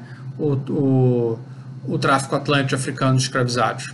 Porque a economia africana provavelmente ela era diversificada o suficiente, não tinha nada que os europeus pudessem dar que fosse essencial para o seu desenvolvimento. O que os europeus trouxeram de mais diferente e importante para a África foi provavelmente as armas de fogo. Só que o efeito das armas de fogo não era benéfico, né? Enfim, é, você, todo mundo se armar não era não é não era naquela época, não é hoje algo que tenha a ser bom para para a sociedade, pelo menos na minha visão. Então, assim, essa, essa difusão das armas de fogo na, na África só teve momento, só teve a consequência de, de, de, de impulsionar a violência. Você teve também um, provavelmente um aumento da mercantilização, é, mas aparentemente isso não foi suficiente, né, para desenvolver as relações é, para desenvolver economicamente a África. Provavelmente porque essa mercantilização estava muito ligada à escravidão e a longo prazo a, a escravidão tem um efeito fundamentalmente negativo sobre o desenvolvimento econômico. É, então, você tem um historiador nigeriano, por exemplo, chamado Joseph Inikori, que ele tem uns trabalhos que ele fala da reversão das fortunas, gente, como a África provavelmente não era tão pobre no século XV, né, é, comparado a outras áreas do mundo, porque aí ele cita exemplos como do imperador do Mali, riquíssimo, que causa um impacto até inflacionário quando vai fazer a peregrinação à Meca, de tanto ouro que ele levou para lá, citou outros impérios, e como é que estava a África no século XIX, e que estava provavelmente muito mais empobrecida em termos comparativos com o resto do mundo. E isso é, ele atribui à escravidão. É, e eu acho que ele tem toda a razão. É, eu, eu acho que. Porque, por que isso? Porque a, a, a, a tráfico atlântico, na prática, significou uma substituição de pessoas, não só as traficadas, mas as, que morrem no processo de escravização, é, por produtos supérfluos, luxo e, e armas, que fundamentalmente só servem para intensificar a desigualdade social na África. É, também você tem trabalhos, como por exemplo de um economista chamado Nathan Nunn, que é, ele, vai, ele vai correlacionar as áreas que têm mais tiveram mais tráfego que, com áreas que têm maior taxa de, de, desconfiança interpessoal, maior nível de desconfiança interpessoal nos dias de hoje. Isso dificulta a confiança, dificulta, isso dificulta uh, o bom, uh, com o bom funcionamento das atividades econômicas. Se as pessoas desconfiam entre si, acham que o outro está sempre querendo roubar, a economia tende a funcionar pior. É, então, o,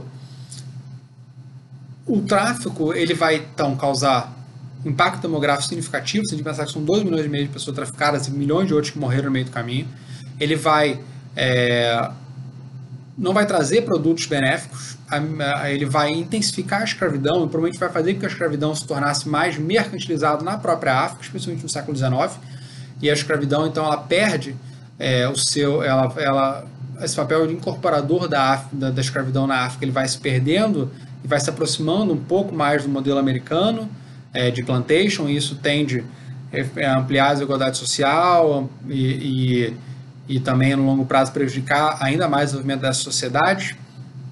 Então, sim, eu concordaria com Lovejoy, com Winnicott, que o tráfico foi sim uma causa para o subdesenvolvimento africano. Foi a única causa? Não. Mas eu acho que contribuiu. E, inclusive, contribuiu também porque, digamos, de, de uma maneira, vai é, estabelecer as bases de uma relação é, exploradora da Europa, do mundo da Europa, das Américas com a África, que depois vai servir de base para o, o colonialismo na segunda metade do século XIX. Então, é, no fim das contas, me parece muito difícil acreditar que o, impacto é, agregado no longo prazo da, da intensificação da escravidão, da intensificação das guerras, da, da, das mudanças, das transformações na própria escravidão na África, é, tudo isso não tenha tido um, impacto muito grande no desenvolvimento africano, ajudando para o seu subdesenvolvimento. É difícil, para mim, é impossível entender por que a África é pobre como é hoje, se você não levar em conta os três, quatro séculos de tráfico atlântico, africanos escravizados, e um século de colonialismo depois disso. É, e, e, boa parte das consequências né, do, que a África vive hoje em dia são consequências é, de segunda ordem, posteriores, né, médio e longo prazo, desses fenômenos entre os séculos XV e XX. Você não entende a África do século, do século XXI sem entender nessa essa história mais profunda dos séculos anteriores. Né? É, então, eu disse que em boa parte do litoral africano você tinha uma, uma região, uma dominação dessas elites locais que controlavam o território. Mesmo os fortes é, que os europeus construíam, eles eram muitas vezes mais para defender, para se defender de outros europeus do que de, é, do que de é, defender de outros europeus do que do, dos africanos, porque na prática era impossível. Você precisava sempre da aliança com os potentados africanos para poder atuar comercialmente nas regiões. Aqui, esse mapinha aqui mostra as principais áreas, mostra normalmente as principais áreas de exportação de africanos escravizados. Quanto maior a bolinha, mais africanos escravizados. É, aqui na, na Costa da Mina, né, Gold Coast, Costa do Ouro, é, você tem forte, né, enfim, aqui, São Jorge, se não me engano, esse aqui é o São Jorge da Mina, é, e novamente você, você vê como, como os canhões são todos apontados para são construídos para estarem apontados para o mar, né, para defender. É, já essas imagens aqui do Reino do Congo, né, essa que eu já mostrei na aula de expansão marítima, ela tem uma, um português, né, se ajoelhando, é, e quem está na, na, na, posição alta, dominante no trono, é o rei do Congo. Novamente aqui, você tem o, rei, o outro rei do Congo, né, isso 100, 170 anos depois, e os dignatários holandeses ajoelhados em frente a ele. Então, ele, novamente, ele está nessa posição dominante, né, o que indica essa importância que eles tinham e como os europeus tinham que lidar com eles porque sem, sem essa aliança era impossível atuar gente no tráfico. Aqui, novamente, é a coroação do rei do Idá, em 1725. E você tem é, quem está assistindo a coroação? São os, os, os, europeus, os vários europeus que estão presentes na região. É, ingleses, franceses, portugueses, é, que mostram normalmente como era essencial lidar né, com esses poderosos locais. É, mas tem uma região que é diferente, que é Angola. Nesse, nesse gráfico aqui, enfim, enfim, que pessoas especialistas em validação que me perdoem pelo gráfico pizza, tem que mudar, é, mostra a área de índios africanos embarcados no Brasil até 1807, né? Então, você vê, a gente vê que dois terços deles vieram da região da África Centro-Ocidental, da região Congo-Angola. É, e por que, que Angola era diferente? pelo seguinte, porque Angola era uma área, é, era, uma, era uma área que foi ocupada diretamente pelos portugueses. Os portugueses começam a conquistar a região em 1575, porque eles achavam que tinha prata lá. E também por causa de conflitos com o Reino do Congo. É, então, Angola é uma cidade que não era só feitoria. Vão ter cidades, vai haver cidades, e é, vai haver até, em alguns momentos, uma expansão para o interior. Então, a presença direta é, europeia na região de Angola, ou euro-americana na região de Angola, principalmente por causa da presença no Rio de Janeiro, menor escala da Bahia, lá, é, é, vai, e de Pernambuco, vai ser fundamental para essa região. Então, essa presença, essa presença europeia indica que, diferente do que, do que, por exemplo, um político falou em 2018, né, os portugueses nunca pisaram pé na África. Não só pisaram, como ficaram 400 anos, né? Angola foi colônia de 1575 a 1975. São 400 anos de colonização ali, enfim. É, e essa presença e essa presença ajuda a explicar essa eficácia e ajuda a explicar, é, ajuda a explicar essa, esse imenso número de africanos escravizados exportados de lá. Isso significava que era um domínio absoluto do território? Não. Eles dependiam da, de aliança com poderosos locais. Eles dependiam de, de, é, de aliança com os chamados sobas, né? Então você, porque eram esses sobas que vão ajudar a, a manter a vivo né, esse mercado, esse mercado de, de cativos, que vão ajudar a fazer a guerra, chamada Guerra Preta, né, tropas é, que vão ajudar a fazer a guerra contra contra áreas no interior ou contra o reino do Congo, o reino de, o reino de, de Matamba. Aí você vai, então, então essa, essa, essas alianças são absolutamente fundamentais para manter o controle para manter o controle do território. Mas o ponto é, os portugueses tinham sim um controle do território muito mais significativo nessa região do que em qualquer, qualquer outro poder, qualquer outro império europeu tinha na, nas Américas, né? Então isso é importante e isso, isso ajuda a entender por que, que saiu tanta gente de Angola para o Brasil, da região com Angola para o Brasil, é por causa dessa presença, dessa presença portuguesa lá. É... E para a gente falar nas Américas, né? O que que, como é, o que que o tráfico, o que que o estudo do tráfico, o estudo do tráfico é tão essencial para o estudo das Américas, principalmente do Brasil? Em primeiro lugar, sua importância demográfica. É, que foi enfatizada, sei lá, por exemplo, pelo Gilberto Freire, enfim, simplesmente o fato que veio muito mais africano para cá do que é, do que muito mais africano para o Brasil do que do que europeu, do que português. Você teve talvez uma a migração de portugueses para o Brasil deve ter sido da ordem de 500 mil a 1 milhão no máximo, no máximo, no máximo no período colonial. A gente não sabe o número exato porque os portugueses não tinham né, um registro detalhado do número de, de africanos escravizados. É, então eles não conseguiam é, eles não, eles não conseguiam saber quantos na prática, desculpa, não, não tinha um registro detalhado do número de portugueses que vinham, você não tinha uma, um controle dessa migração, como você tinha, por exemplo, para a América Espanhola. Então a gente não sabe, então, são estimativas que variam muito e que na verdade não são muito sólidas. Por isso que eu estou falando nesse, nesse amplitude de 500 a 1 milhão, 500 mil a 1 milhão. É, mas seja como for, isso significa que chegaram no Brasil entre 6 a 3 vezes mais africanos que portugueses durante o período colonial. É, e, essa, e essa disparidade continua até a primeira metade do século XIX. Só, vai chegar, só vão chegar mais europeus no Brasil no, no número agregado no, no, no início do século XX, por causa da grande migração entre 1880 e 1930.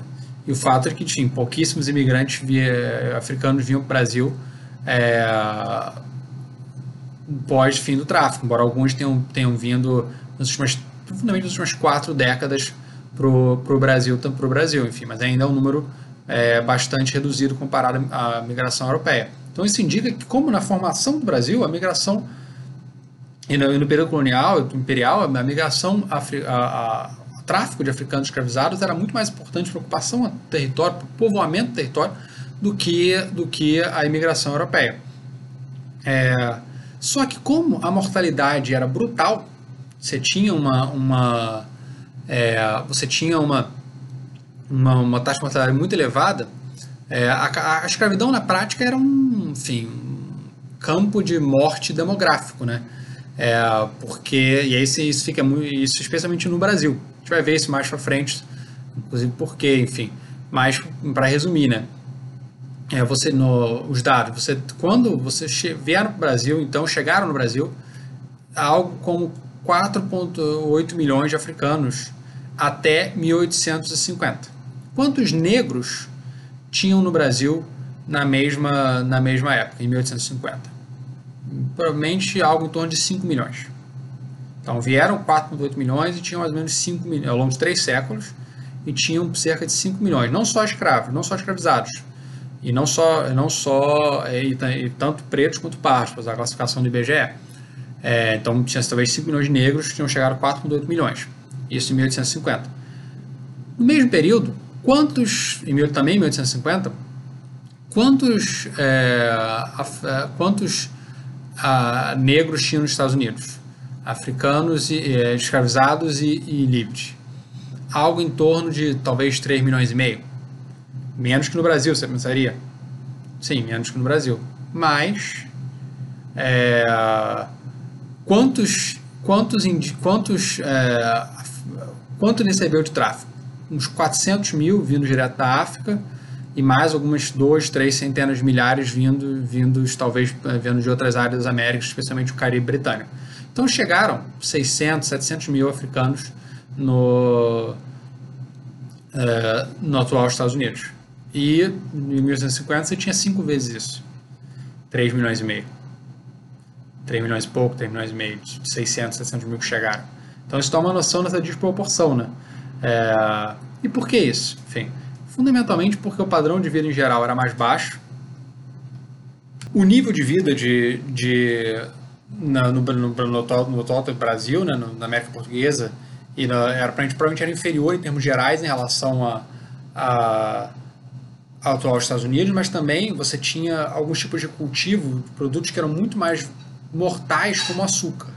Então, no fim das contas, a mortalidade parece sido muito mais brutal no, no Brasil, é, e isso dificultava né, que essa população se, repre, se reproduzisse, é, conhecesse um crescimento vegetativo natural positivo, ou seja, nascesse mais gente do que morria. Então, isso tudo tende né, a, a isso exigia essa importação contínua de africanos. E qual é a consequência né, dessa, dessa reportação contínua de africanos? Você tinha que, estar tá você tinha que produzir para exportar. O que você precisava produzir para exportar? Porque se, é, o, que, o que fornecia recursos para você, você comprar esses, esses africanos é, esses africanos escravizados era fundamentalmente a exportação. Então, o tráfico ele era feito para reproduzir as desigualdades, era feito para reproduzir a estrutura social, é, desigual, escravista, era feito para que os, senhor, é, os senhores compravam para se beneficiar, mas ele tinha como consequência né, essa reprodução dessa, dessa estrutura econômica voltada para a exportação. Embora isso, claro, não signifique que não, não se desenvolvesse também uma estrutura econômica voltada para o mercado interno, né? como, como eu já, já, como a gente falou na aula passada. É, e, essa, e essa relação com a África ela também era interessante porque ela, ela implicava, ela também tinha alguma, uma consequência interessante, ela implicava a construção de redes comerciais imperiais que além da relação Brasil-Portugal, ou mesmo além da relação, e ela então ela ajudava a estimular a relação, relação com outras áreas do Império Português, é, especialmente Angola, mas menor escala Moçambique, gente no final do século XVIII e início do século XIX, mas também a Índia, né, porque a demanda pelos produtos indianos vinha também, porque eles, parte deles ia ser exportada para a África, mas mais ainda, ela estimula a construção de redes comerciais extra-imperiais. Você, uh, o tráfego, a navegação bilateral Brasil, é, Brasil-África, vai possibilitar com que, com que esses navios saídos do Brasil rompessem né, o, o, o, o chamado monopólio colonial, exclusivo comercial, e comercializassem com potentado, com navios de outros impérios. E isso e isso mesmo, com, mesmo, mesmo o, o, Império, o Império Português, os oficiais sabendo disso, o escravista acaba, acaba sendo visto como mal necessário para garantir o fornecimento de africanos escravizados. É, então, você, vai ser o tráfico que vai ser fundamental para entender por que a história, do, a história do Brasil não pode ser vista somente no âmbito imperial. Porque o tráfico vai implicar também a relação com outros impérios, os holandeses, os ingleses, os franceses se você estudar, se você examinar trabalhos recentes sobre o tráfico inglês, francês e irlandês do século XVIII, né, você vê como eles todos estão percebendo agora essa relação com os navios vindos do, do, Brasil, especialmente da Bahia, né, que era que tem essa relação mais, mais intensa com a Costa Mina. O próprio trabalho citado do, do Leonardo Marques destaca isso a partir da documentação inglesa. E você tem equivalentes né, para a documentação é, neerlandesa, o Postma, o Johannes Postma, e você e para a documentação francesa, Elizabeth Reisman, um livro que acabou de sair. É, então, o, esse, caráter, esse caráter bilateral ele era excepcional, no sentido de que ele é, não era padrão, não era comum no resto da, das Américas, e excepcional no sentido que ele vai possibilitar um, uma, a participação brasileira né, em redes comerciais muito além do próprio Brasil. E a consequência disso vai ter, vai, vai possibilitar o tráfego, o tráfego possibilitar uma acumulação significativa, tanto dentro do Brasil quanto fora do Brasil, né? Enfim, é aí a questão, né? O Novaes, por exemplo, que leu no início do curso, ele pensa a acumulação possibilitada pelo tráfico fundamentalmente como uma acumulação realizada na Europa. Mas os estudos, no, no, esses estudos que enfatizaram essa relação bilateral, eles demonstram que como, como é que essa acumulação é realizada na Europa se os traficantes cada vez mais estão situados no Brasil. E aí talvez haja diferenças é, regionais significativas. É, Bahia e Pernambuco, por causa do tabaco isso e da, e da sua relação com a Costa Mina, provavelmente tiveram maior é, tiveram maior possibilidade né, de uma acumulação endógena e mais cedo, talvez já no final do século XVII, início do século XVIII. O tráfico já fosse controlado por comerciantes estabelecidos no Brasil e não nas Américas, na Bahia Pernambuco e não, e não, e não em Portugal. É, mesmo áreas com relação bilateral, como Rio de Janeiro e Angola, talvez essa relação bilateral também significasse que a acumulação fosse toda endógena. Trabalhos como Joseph Miller, por exemplo, o clássico dele Way of Death, que deve ser traduzido é, pela Edulf em breve, e os trabalhos posteriores né, do, do, é, Max, Maximiliano McManus da, da Unifesp, eles têm tentado demonstrar que os comerciantes portugueses eles financiavam esses comerciantes, é, esses comerciantes brasileiros. É, e o, então o Miller acha que só a partir de 1770 que o, os comerciantes do Rio de Janeiro efetivamente dominariam o tráfico para o, o comércio em Angola. O trabalho do, do Roquinaldo Ferreira, um livro chamado Cross, Cross Cultural Trade in the Atlantic World, que infelizmente não foi traduzido, é, ele é um trabalho que estudou fundamentalmente Angola e ele enfatiza bastante essa relação de Angola com o Rio de Janeiro, mas não dá para perceber exatamente quando é que, pelo trabalho, por esse trabalho, quando que essa, essa, essa relação se torna dominante, né? Enfim, ele também não atenta tanto para essa relação com Portugal como faz Joseph Miller. Então, eu acho que ainda, ainda precisa um trabalho de síntese bem cuidadoso, ou talvez mais pesquisa, para a gente perceber as variações e diferenças ao longo do tempo né, né, nesse processo do, do, do tráfico, nesse processo do tráfico de acumulação endógena. Né? Mas, mas enfim, o ponto é que essa acumulação endógena está ligada também a um processo que vai acontecer no século XVIII, que o Jucá destacou no texto dele, que a gente vai ver também nas, na, numa aula da semana que vem, que é essa ascensão dos, dos homens de negócio. Essa ascensão dos homens de negócio ela está profundamente ligada a ela está profundamente ligada a, exatamente a essa a essa possibilidade de controle do tráfego. Porque essa, essa possibilidade de controle do tráfego ela acaba dando um, poder de enriquecimento significativo, porque embora o tráfego não gerasse super lucros, como já se achou, não vai chegar a falar um pouco isso, é, na prática o, o, era, era um ramo de comércio muito importante no volume muito grande, porque era absolutamente essencial para a reprodução da sociedade, da sociedade e da economia brasileiras. Só para vocês terem uma noção né, desse, dessa, desse número de, de africanos, eu botei alguns gráficos aqui. Né? Então, esse aqui é, o, é um gráfico com todos com os africanos exportados para as Américas. Né? Então, você nota que é um aumento praticamente contínuo até o início do século, do século XIX. E aí, que aí, já saindo da nossa área, o século XIX começa a diminuir, tem maiores oscilações, porque a gente já está entrando na era da abolição. Né? Aí você tem a abolição do tráfico em 1807 é, 1807 8 para os Estados Unidos e para e para o Caribe Britânico, depois você, e aí depois na década seguinte você vai ter outras abolições. É, algumas abolições não funcionam, como a de 20, da abolição espanhola de 20, 1920 né, para Cuba, a abolição de 31 no Brasil, mas até o final do século, finalmente em 66, isso vai funcionar. Então, daí essa situação no século XIX. Mas se eu queria que vocês percebessem mais, era como esse aumento exponencial ao longo da época moderna. E aqui, esses dois gráficos aqui são para comparar o Brasil com outras regiões. Então, o Brasil aqui é o azul. Então, você nota que o Brasil está sempre lá em cima. O Brasil só vai ser significativamente ultrapassado mais ou menos na década de 1780 e 70, que aí o, o Caribe francês e o Caribe inglês ultrapassam o Brasil. Também, né, no, só, só, só nessa segunda metade do século XVIII que eles vão ultrapassar o Brasil. Mas no longo prazo, o Brasil está sempre na frente entre as áreas receptoras de africanos escravizados. É, esse outro gráfico aqui, também em formato de barras empilhadas também, também às vezes torna um pouco mais fácil visualizar. O Brasil laranjinha aqui só não é claramente dominante no século XVIII. Fora isso, no século XVII e no século e também no século XVI, nesse período inicial para a América Espanhola. No século XVII no século XIX, o domínio é, do Brasil no tráfico é fundamental. E quais, quais eram sempre os principais portos, né?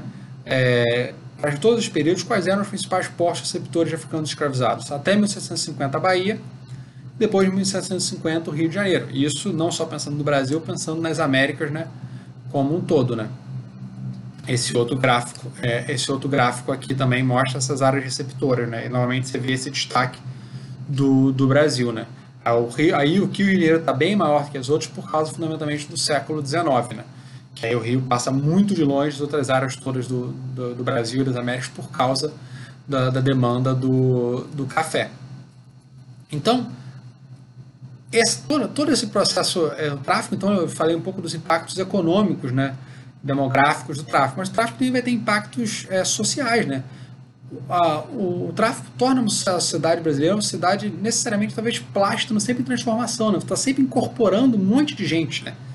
Então isso é algo que também acho que essa sociedade provavelmente era, era muito mais móvel do que a gente está pensando, né? O Brasil hoje em dia é uma sociedade que tem muito poucos imigrantes, é, diferente, por exemplo, dos Estados Unidos, enfim. O Brasil, na época colonial, ele teria muitos imigrantes, imigrantes europeus, mas mais ainda, imigrantes forçados, traficados, deportados à força dos africanos. Então, isso é uma sociedade que está sempre incorporando novas pessoas, novos elementos culturais, novas línguas, novas etnias, e isso deve ter tido um impacto muito grande na sociedade, embora a gente nem sempre consiga percebê-lo. E um dos impactos é que esses africanos que tinham sido desenraizados, tinham passado porque o, pelo que o processo que o Patterson chamou de morte social, eles vão tentar reconstituir seus laços sociais nas Américas. Eles vão reconstituir é, as nações, eles vão constituir nações africanas nas Américas. Essas nações eram, eram os grupos étnicos vindos das Américas, vindos da África? Não. Muitas vezes eram grupos muito distintos, porque os, os africanos muitas vezes eram conhecidos da região de onde eles tinham saído, os pretos Minas, por exemplo, ou Angolas, ou Congos, mas na verdade podia ter uma diferença significativa, porque os vários, os vários Angolas, os vários Minas podiam ter sido é, capturados centenas de quilômetros e depois marchados à força até o porto para serem exportados. Podiam ter línguas e religiões diferentes. Então, alguns grupos étnicos provavelmente, provavelmente vão conseguir é, ter uma, uma massa crítica grande para se reconstruir, mas muitos outros não. Então, na prática, essas nações africanas, elas não são, essas nações africanas na América não são provavelmente africanas são recriações americanas desse é, de formas de, de, identidade e pertencimento que esses escravizados africanos vão, vão, tentar reconstituir para sobreviver no século é, para sobreviver no Brasil colonial. E vão, e vão recriar suas culturas vão recriar festas vão recriar é, práticas religiosas vão recriar relação com o sobrenatural. A gente vai falar um pouco disso também em aulas mais à frente né? Provavelmente na semana que vem já na verdade. É, e então vão vão fazer tudo isso para combater esse desenraizamento. Esse processo né, que, o, que o Miller trabalhou no, no texto né, obrigatório dessa aula de reinvenção, restauração e recordação. É, e, essa, e essa reinvenção, restauração e recordação pode ser desde a formação de um, de um reino neo, neo em, em Palmares, como pode ser de cerimônias religiosas, né? é, realizadas na, na, nas Américas. Então, o, o ponto é perceber então como o tráfico ele molda a cultura, a sociedade, a economia do Brasil colonial. E por isso essa aula é tão, eu acho tão essencial para a gente entender. Então, para terminar, eu queria, eu queria terminar com duas citações é, que mostram essa complementaridade e essa unidade mais do que isso no Atlântico Sul. A primeira famosa do Para Antônio Vieira, né, que é um autor que tem aparecido com frequência, vai continuar aparecendo, é de 12 de agosto de 1648. Ele estava em Haia, né, capital do Província Unida dos Países Baixos, negociando o destino de Pernambuco e de Angola, que nesse momento ainda estavam sob controle neerlandês, embora que não por muito tempo. E aí ele está escrevendo para um, um, um aristocrata português, dando conta nesse, desse debate. Pela proposta dos comissários e resposta do senhor embaixador com esta vai, verá Vossa Excelência o estado em que eles ficam, que é pouco mais ou menos o mesmo. Todo o debate agora é sobre Angola, e é matéria em que os holandeses não hão de ceder, porque sem negros não há Pernambuco, e sem Angola não há negros.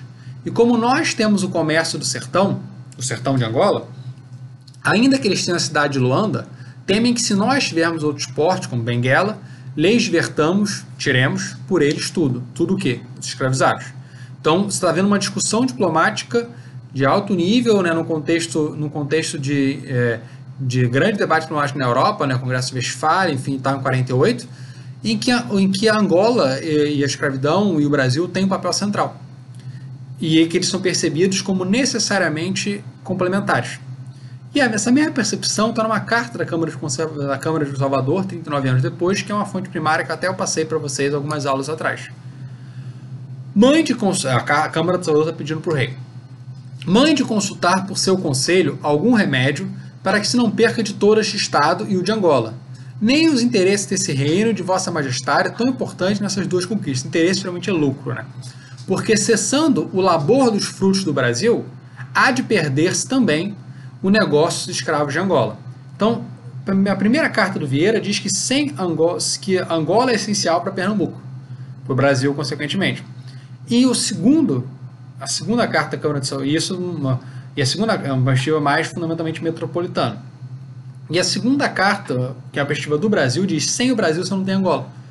Por quê? Porque Angola dá, é, Angola é, como o Padre Vieira vai escrever, é, é, vai escrever num sermão, um, 47, 47 anos depois dessa primeira carta, em 1895, ele vai escrever dizendo é, o reino de Angola, de cujo triste sangue e felizes almas se nutre o Brasil.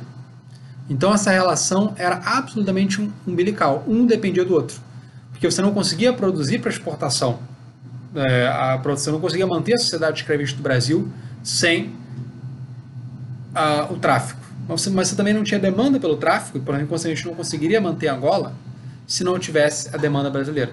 Então, a relação Brasil-Angola é uma, é uma relação excepcionalmente intensa né, ao longo desse período. Mas o que eles estão falando vale na prática para a relação do Brasil com a África também. Você não entende o Brasil escravista até 1850 se você não entende também a África e especialmente Angola. Então é isso, pessoal. Obrigado quem aguentou até aqui. Peço desculpa que deu umas, deu umas gaguejadas e umas falhadas no meio. Eu tô hoje tá, tava tão, tanta raiva do, da, da, falha que deu ontem que eu acordei 3 horas da manhã e não dormi mais. Então estou um pouco cansado hoje. Mas tá aí. Obrigado. Até o próximo vídeo, já nos próximos dias.